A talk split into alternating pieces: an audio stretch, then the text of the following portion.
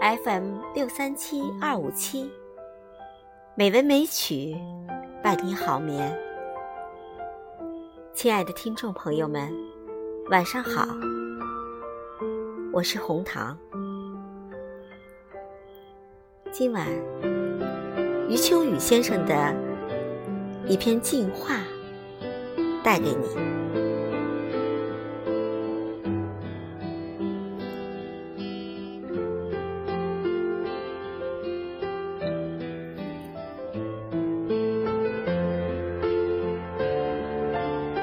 不要因为害怕被别人误会而等待理解。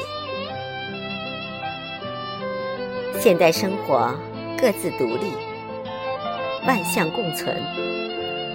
东家的柳树矮一点，不必向路人解释，本来有长高的可能。西家的槐树高一点，也不必向邻居说明自己。并没有独占风水的企图。做一件新鲜的事情，大家立即理解，那就不是新鲜的事。出一个高招，大家又立即理解，那也不是高招。没有争议的行为，肯定不是创造；没有争议的人物，肯定。不是创造者。任何真正的创造，都是对原有模式的背离，对社会适应的突破，对民众习惯的挑战。如果眼巴巴的指望众人理解，创造的纯粹性必然会大大降低。平庸正在前面招手。回想一下，我们一生所做的比较像样的大事，连父亲母亲也未必能够深刻理解。父母亲缔造了我们，却理解不了我们，这便是进化。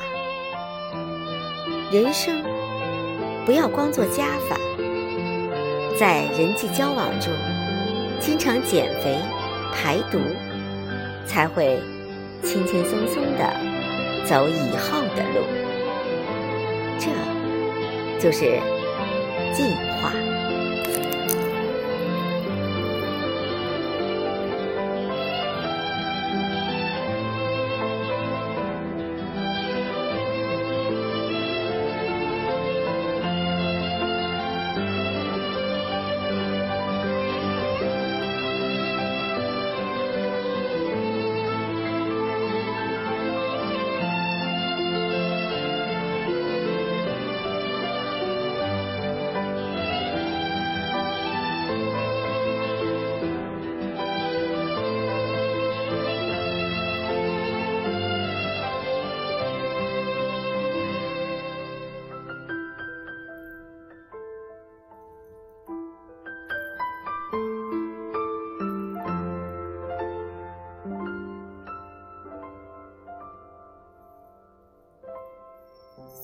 朋友们，晚安。